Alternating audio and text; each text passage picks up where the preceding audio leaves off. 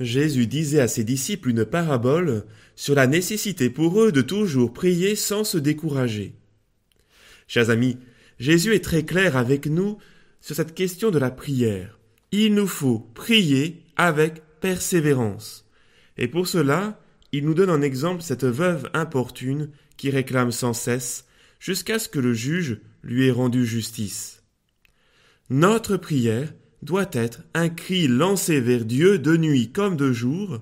Il faut prier à temps et à contre-temps sans jamais se lasser.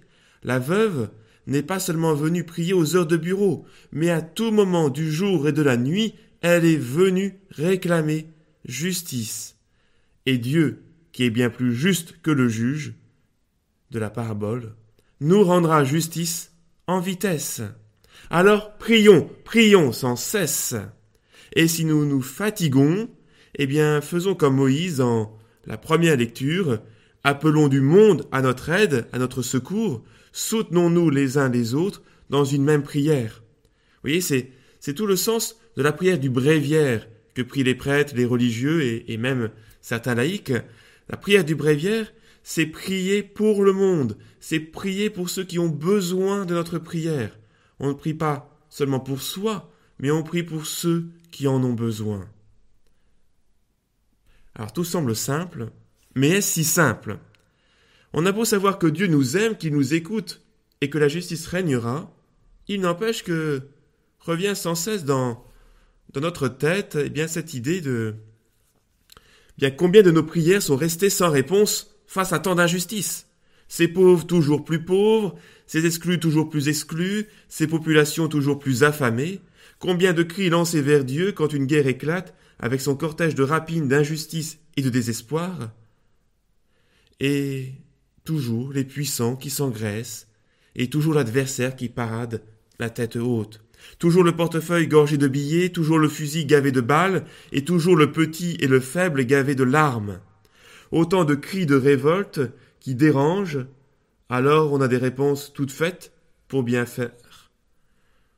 Pour étouffer les cris, les uns diront La justice de Dieu n'est pas de ce monde, elle n'est pas pour maintenant, mais pour plus tard. Alors on attend le jour où ils paieront ceux qui font le mal. Les autres vous diront Vous ne priez pas comme il faut, dites plutôt que ta volonté soit faite. D'accord, mais est-ce que ça arrête les guerres? Est-ce que les types qui entraînent les enfants dans la drogue ou la délinquance vont s'arrêter pour autant? Chers amis, avec de tels raisonnements, avec de telles réflexions, avons-nous foi dans la prière? Le Fils de l'homme, quand il viendra, trouvera-t-il la foi sur la terre? Oui, chers amis, si la prière disparaît, c'est la foi qui disparaît. Comme l'enseigne le pape François, la prière n'est pas une baguette magique, c'est vrai. Elle aide à garder la foi, à garder confiance à Dieu, même si nous ne comprenons pas ce qu'il veut et qu'elle peut nous sembler inefficace. Jésus disait à ses disciples une parabole sur la nécessité pour eux de toujours prier sans se décourager. La question fondamentale que pose l'Évangile aujourd'hui est celle de savoir pourquoi est-il nécessaire de toujours prier avec persévérance. Je vous propose trois réponses pour notre méditation. La première est que le découragement invalide la prière. Les mots satellites du découragement sont hésitation, plainte, révolte, haine, et surtout doute, incrédulité, manque de foi lorsque Dieu semble nous faire languir. À la question combien de fois faut-il prier? Jésus répond Toujours. La prière, comme l'amour, ne supporte pas le calcul des fois, deux fois, trois fois, quatre fois, dix fois. Se demande-t-on peut-être combien de fois par jour une maman aime son enfant? Combien de fois par an un ami aime son ami? On peut aimer à des degrés différents, c'est vrai, mais pas à des intervalles plus ou moins réguliers. Il en est de même pour la prière. Voilà pourquoi découragement et prière sont incompatibles. Le découragement est la gangrène d'une prière efficace. En réalité, se décourager signifie qu'on a cessé de croire que Dieu peut faire pour nous ce que nous attendons de lui. Nous en doutons.